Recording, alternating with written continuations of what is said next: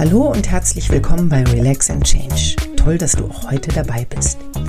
Mein Name ist Winnie Lechthabe und in dieser Folge meines Podcasts wird es viel um Strukturen in der Krankheit gehen. Gemeint ist damit zum einen, wie sehr die Rückenkrankheit mit Tabletteneinnahmen, Behandlungen etc. den Alltag bestimmt, wie du das mit deinen sonstigen normalen Tagesabläufen vereinbaren musst und vor allem, wie du selbst darauf Einfluss nehmen kannst, damit es dir gut tut. Klar tickt jeder Mensch anders, aber wer weiß, vielleicht tut dir genau jetzt gut darüber nachzudenken und ein, zwei Sachen zu verändern, damit du auch unter Schmerzen mehr Lebensqualität hast. Das wünsche ich dir.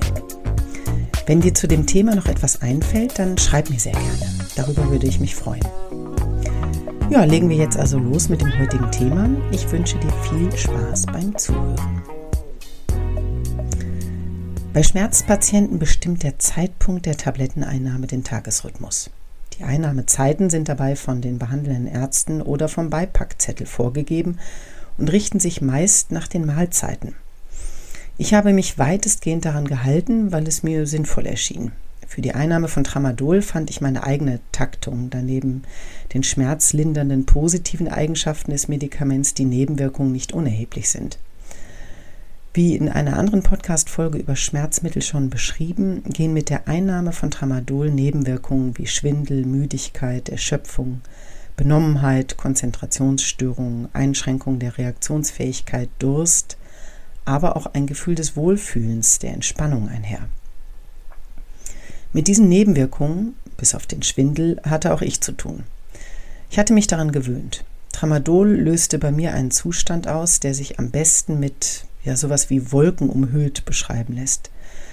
Und das ist der Versuch einer positiven Sicht auf die Gesamtwirkung des Medikaments. Diese Wolke um mich herum, die hat den Schmerz weggeschoben. Ich spürte ihn noch, aber er wurde immer diffuser. Ich fühlte mich wohl, schläfrig, unangenehme Gedanken drangen kaum zu mir durch. Mein Kopf funktionierte allerdings in diesem Zustand nicht mehr richtig. Meine Konzentration ließ stark nach und ich fühlte mich wie, ja, so wie weich gespült.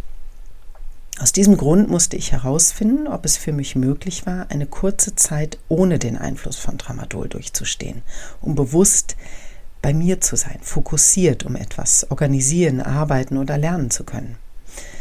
Meine letzte Retardtablette Tramadol nahm ich spät abends. Morgens gegen sieben merkte ich, wie die Wirkung nachließ. So ungefähr. Ne? Durch den nächtlichen Schlaf, wenn auch mehrfach unterbrochen, war ich noch nicht ganz so schmerzgeplagt um diese Uhrzeit. Ich versuchte also, die Zeit zu nutzen, um alles zu tun, was ich unter Opioideinfluss nicht mehr gut tun konnte. Ich wollte unbedingt ein paar Stunden am Tag klar, also produktiv und halbwegs konzentriert sein. Ich nahm gleich nach dem Aufstehen meinen Tablettencocktail bis auf das Tramadol und versuchte, den Zeitpunkt der Einnahme des Opioids hinauszuzögern, solange es auszuhalten war. In dieser Zeit schrieb ich E-Mails, lernte Französisch und las zum Beispiel Nachrichten im Internet. Kurzum, ich nahm für einen überschaubaren Zeitraum am Leben teil. So spätestens gegen 9.30 Uhr wurden die Schmerzen zu stark und ich nahm eine Tramadol-Tablette. Wechselte auch den Raum und legte mich mit Heizkissen ins Wohnzimmer aufs Sofa. Meistens las ich dann vielleicht noch ein wenig in einem Buch, bis die Wirkung der Tablette mich einfach dahin dämmern ließ. Gegen Mittag ging ich raus, eine kleine Runde Bewegung führte mich oft in den Supermarkt. Meine besten Tage waren die, eindeutig die, mit Physiotherapie. Wenn ich zurückkam, legte ich mich mit Heizkissen wieder aufs Sofa. Nachmittags sah ich meistens Serien, las, schlief und versuchte zu meditieren und die Schmerzen durch kontrollierte Atmung erträglicher zu machen. Am frühen Abend kochte ich. Und der Moment, wenn ich den sich drehenden Schlüssel in der Wohnungstür hörte und meine Freundin nach Hause kam, war der schönste des Tages. Ich fühlte mich etwas weniger einsam. Da ich nicht länger als ein paar Minuten sitzen konnte, spielte sich das Abendessen ebenfalls auf dem Sofa liegend ab. Mir hat dieser klar umrissene Tagesablauf mit verschiedenen Tätigkeiten, auch Aufenthaltsorten in der Wohnung und so kleinen Highlights ja wirklich gut getan. Hätte ich mich morgens bereits mit Tramadol im Kopf unter, unter Schmerzen vom Bett aufs Sofa begeben, hätte auch die antidepressive Wirkung von Tramadol mich nicht aus meiner schlechten Gemütsverfassung holen können, denke ich. Die Tatsache, mich nur höchst eingeschränkt bewegen zu können, an die Wohnung gefesselt zu sein, hinterließ in mir ein Gefühl der Unfreiheit und des Gefangenseins. Das war furchtbar. Aber ich wollte in der Lage sein, zumindest die Kontrolle über meinen Kopf zu behalten, wenn auch nur für ein paar Stunden. Das Gefühl, etwas für mich getan zu haben, aktiv zu bleiben, hat mir Kraft gegeben und Mut gemacht. Durch die Strukturierung meines Alltags mit Schmerzen hatte ich Ziele und behielt die Handlungsfähigkeit. Ich wurde aus meinem vollgepackten Berufsalltag geschleudert und mit den Schmerzen mir selbst überlassen. Wenn man sich das überlegt, und dir wird sicherlich genauso gehen, du hast einen normalen Ablauf, der Tagesablauf, der voll gepackt ist mit Job, mit Familie, mit allem möglichen, Freizeit, Privatleben, und dann ändert sich alles und du hast eigentlich nur noch die Schmerzen. Und dieses Bild einer Fremdbestimmung, das mich also zum Opfer machte, das konnte und ich wollte das einfach nicht akzeptieren. Ich wollte um jeden Preis die Klarheit meiner Gedanken und auch Zuversicht und Stärke behalten, auch in dieser Zeit der auferlegten Schwäche. Für dich stellt sich die Frage nach einer neuen Struktur deines Alltags vielleicht weniger, weil du zum Beispiel Kinder hast, die klare Strukturen einfordern. Ein Familienalltag mit starken Schmerzen zu stemmen erfordert viel Unterstützung und Fürsorge der Familie. Da ich selbst keine Kinder habe, kann ich nur die Sichtweise einer Tochter, deren Mutter viele Jahre schmerzgeplagt war, einnehmen. Für meine Mutter, die wie ich Bandscheibenvorfälle an der Lendenwirbelsäule und Halswirbelsäule hatte und auch operiert wurde, war der Alltag mit zwei kleinen Kindern ziemlich hart. Als wir kleiner waren, nahmen mein Bruder und ich keine Rücksicht auf die Bedürfnisse meiner Mutter. Als wir so zehn, elf Jahre alt waren, durchaus, aber genug war es sicher nicht. Diese Alltagsstruktur einer Familie mit Kindern brachte meine Mutter in den Zeiten ihrer Beschwerden vermutlich mehr als einmal an ihre Grenzen. Mein Vater war freiberuflich tätig und konnte sie nur bedingt unterstützen. Zudem wurde meine Großmutter vor der Halswirbelsäulen-OP meine Mutter auch noch zum Pflegefall. Da fragt man sicher nicht viel in einer solchen Zeit.